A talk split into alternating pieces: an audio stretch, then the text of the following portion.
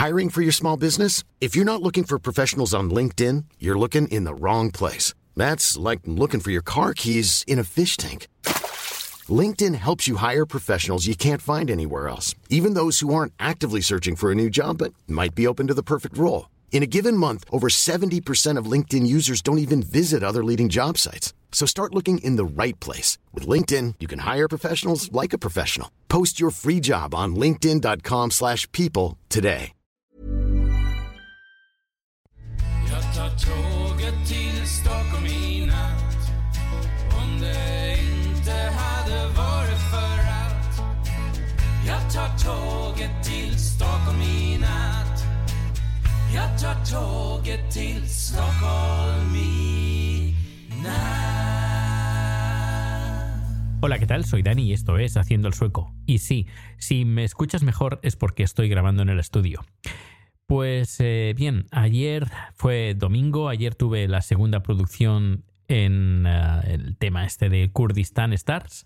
Estuvo bastante mejor que la semana pasada, pero el, el, que llevaba el, control, llevaba el control de las cámaras, el realizador, es un patata. Lo siento mucho, pero es muy malo, muy malo. Y de vez en cuando pues tenía que meter mano, no meterle mano a él, sino meter, eh, meter mano en la mesa en la mesa de, de, mezclas, en el, el mixer de vídeo, para seleccionar la cámara que, que, enfocara donde se tenía que enfocar en vez de estar enfocando el suelo o, o, la pared o cualquier otro sitio que no fuera donde tenía que enfocar. Eh, a ver si la semana que viene, que no va a ser domingo, sino va a ser el día 22, sí, el día 22 va a ser la, la gran final de uh, Kurdistan Stars y ahí voy a estar haciendo la, la, emisión en directo. La verdad es que es... Eh, es divertido y entretenido hacer una misión de, de, estas. Lo que hacemos es lo transmitimos a través de YouTube en, directo y luego desde Kurdistán, de la zona de Kurdistán, desde Irak, cogen la señal en Full HD que yo envío a través de YouTube y ellos lo, lo pinchan en la televisión, la, la, antena de televisión y lo envían, envían la señal, pues todo lo que sería eh, los um, países eh, que, um, bueno, que están todo, en toda la zona de Kurdistán, que sería Irak, uh, Irak y parte de Irán, eh, Siria, eh, Turquía, bueno, toda esta zona aparte, aparte de la plataforma que tienen en Internet. Eh, y bueno, eh, es una tele bastante grande, es decir, que yo pensaba que serían, pues bueno, pues cuatro, cuatro, gatos llevando la televisión a nivel por Internet solo, pero no, no, es una, una tele más o menos grande, importante. Pero claro, como nosotros parece que vivimos, vivimos en el primer mundo y que el resto casi no, no existan, pues claro, a veces cosas que nos chocan, a veces nos chocan que hacen en otros países que nos sorprenden. Y bien, estoy aquí uh, para comentar cosas de Suecia y también anécdotas. Muchas gracias por los comentarios que he recibido sobre mi, uh, mis peripecias. Me gustaría contar una, una hoy, va a ser cortita. No sé si la he contado alguna vez. Es una anécdota que me pasó cuando era, en, cuando era niño. Creo que la he contado.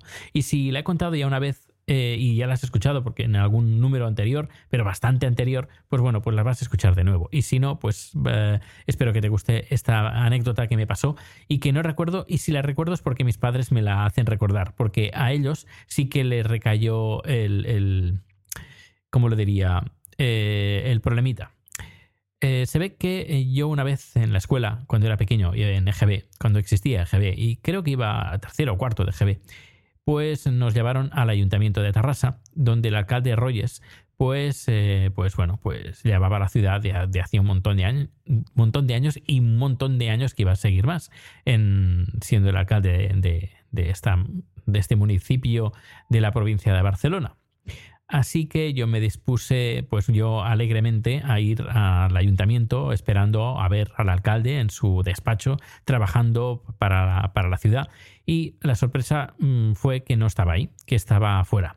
Y me cabré bastante. Eso hizo que eh, en una exposición de, de, pinturas, no recuerdo de quién era el pintor, eh, estaban mis padres, estaba yo y estaba el alcalde. Así que yo, ni corto de perezoso, me acerqué al alcalde y le dije, perdone, tal día usted no estaba trabajando, ¿qué estaba haciendo? Y claro, mis padres, ante esa pregunta tan capciosa al, alcalde, pues salieron a, su rescate diciendo, oh, no, no hace falta que responda nuestro hijo, que es muy preguntón y todo eso. Que hablando de preguntón, eh, en, la escuela, cuando yo iba a la escuela, en una escuela de monjas en, en Terrassa, em, llamaron a mis padres. Llamaron a mis padres, le dijeron, mire, que tenemos que hablar con ustedes porque tenemos problemas con su hijo. Así que mis padres fueron para allá preocupados de pues que no sé, que hubiera sido yo una, persona mala que pegara a mis compañeros y esas cosas o que, eh, no sé, hiciera travesuras y todo. Y no, las monjas se quejaron porque yo era muy preguntón. Eh, sí, eh, es que su hijo pregunta demasiado. Y yo tenía, ¿cuánto tendría? Siete, ocho, nueve años, cuando haces, bueno, primero, segundo, tercero, estuve hasta ahí, hasta quinto de GB. Yo supongo que a partir de cuarto, quinto es cuando, cuando me llamaron. Así que mis padres, ante esta situación, dijeron, no, el, niño no puede estar aquí en esta escuela de, de, incompetentes profesores, monjas profesores, profesoras sería en este caso.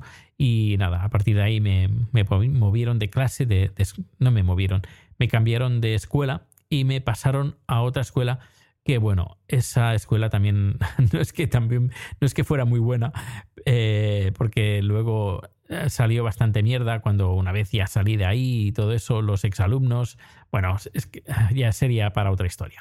Bueno, hoy os quiero contar sobre las farmacias y un poquito cómo funciona el sistema sanitario, pero un poquito ¿eh? el sistema sanitario, pero más el tema de farmacias. Mm, entraré primero en el tema de, la sanidad. Aquí la sanidad es no la lleva el Estado eh, ni la lleva las comunidades, sino la lleva la, población. Cada población, la comuna, podríamos decir, lleva, se encarga de la, de la sanidad. Así que em, lo que voy a contar es lo que yo me he encontrado. Eh, me he encontrado aquí en Estocolmo. Es decir, que cada ciudad tendrá su forma diferente de trabajar. Una forma que, que tienen aquí de trabajar es eh, pues si tienes algún mal, alguna enfermedad o tienes algo en un hueso y en teoría te tienen que operar, pues lo que hacen, lo que intentan hacer todo antes de, de una operación es em, darte un remedio que aunque sea temporal, pero bueno, al menos darte un remedio y a ver si con este remedio te va bien. Que no te va bien, pues prueban con otro remedio. Y así hasta que se dan cuenta, pues que te tienen que operar. Alguien me comentó, no recuerdo quién, me dijo que, que al final se tuvo que ir a España para un español, lógicamente, pues que, porque se tenía que operar, no sé si era de la cadera o de la rodilla, em, y aquí lo único que le daban era pues pues eh, no, infusiones, no, transmisiones. Dios mío. Bueno, esas infiltraciones, infiltraciones en la rodilla, eso.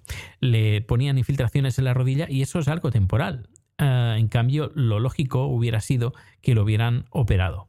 Así que esta persona, cansada ya de, estar haciendo estos parches, porque sencillamente son parches, pues se volvió a España y se operó en España.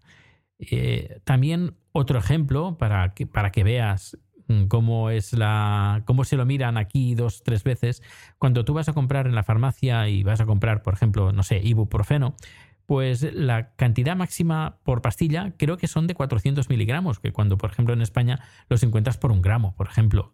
Que yo recuerde, ¿eh? estoy también hablando eh, un poco de memoria, porque hace ya casi siete años que estoy aquí en Suecia. Parece poco, pero eh, tela, tela, siete años. Eh, así que algunas cosas se, me olvidan, una, y otra, pues que claro, son siete años que no estoy en España, cosas que avanzan en España y que yo no veo mm, desde, desde aquí. Y, esto, pues eso, es un ejemplo. El tema de las dosis son bastante más pequeñas y están bastante controladas.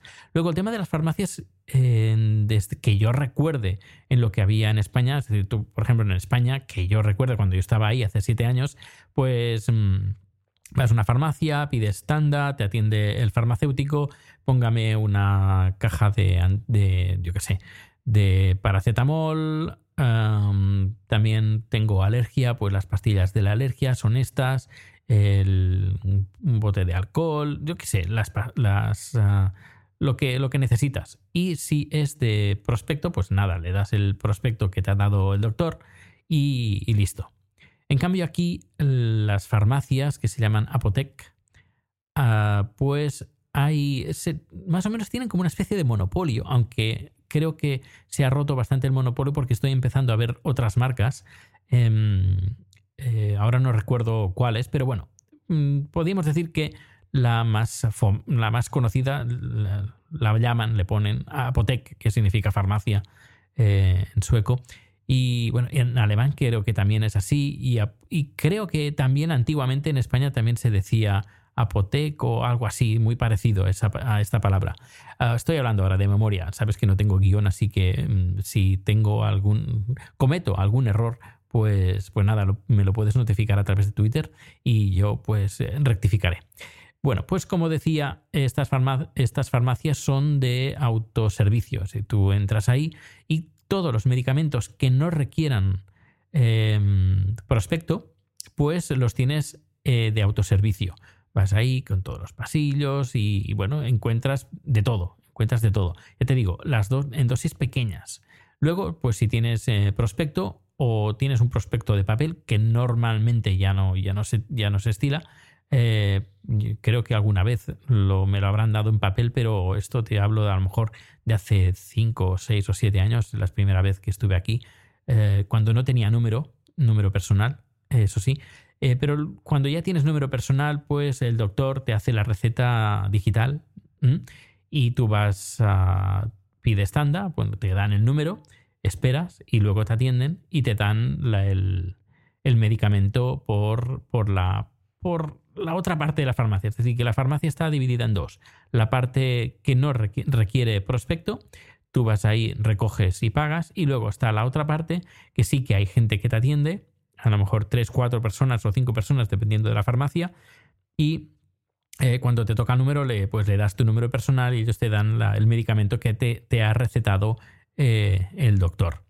Y pues eso, así son como eh, funcionan todas las, las, ah, las farmacias, todas están eh, así, está, está, bastante, está bastante bien. Eh, es bastante diferente, al menos por lo que eh, yo recuerdo de España. En España sí hay, por ejemplo, hay las farmacias, las antiguas farmacias que tienen ya cientos de años. En cambio aquí las farmacias que me he encontrado son todas muy modernas y hace nada, por ejemplo, a la más importante que está en, muy cerca de T-Centralen y justamente de un System Bracket, es donde venden el alcohol, eh, pues hay la farmacia que está abierta a las 20. Si no me equivoco, está abierta, la única, creo que es la única que está abierta en Estocolmo, que está abierta a las 24 horas del día. Y hace poco la remodelaron y ha quedado bien chula. Bueno, pues nada, pues este ha sido el número de hoy. Espero que te haya gustado y sabes que si te gusta este podcast lo puedes recomendar. Puedes escribirme a través de Twitter, arroba porteusbcn, un correo electrónico y tienes todos los, todos los datos de contacto en la página web que es www.haciendoelsoco.com. En los próximos números iré contando más cosas sobre la, boda y cómo se casa uno aquí en Suecia, cómo es, cómo es todo.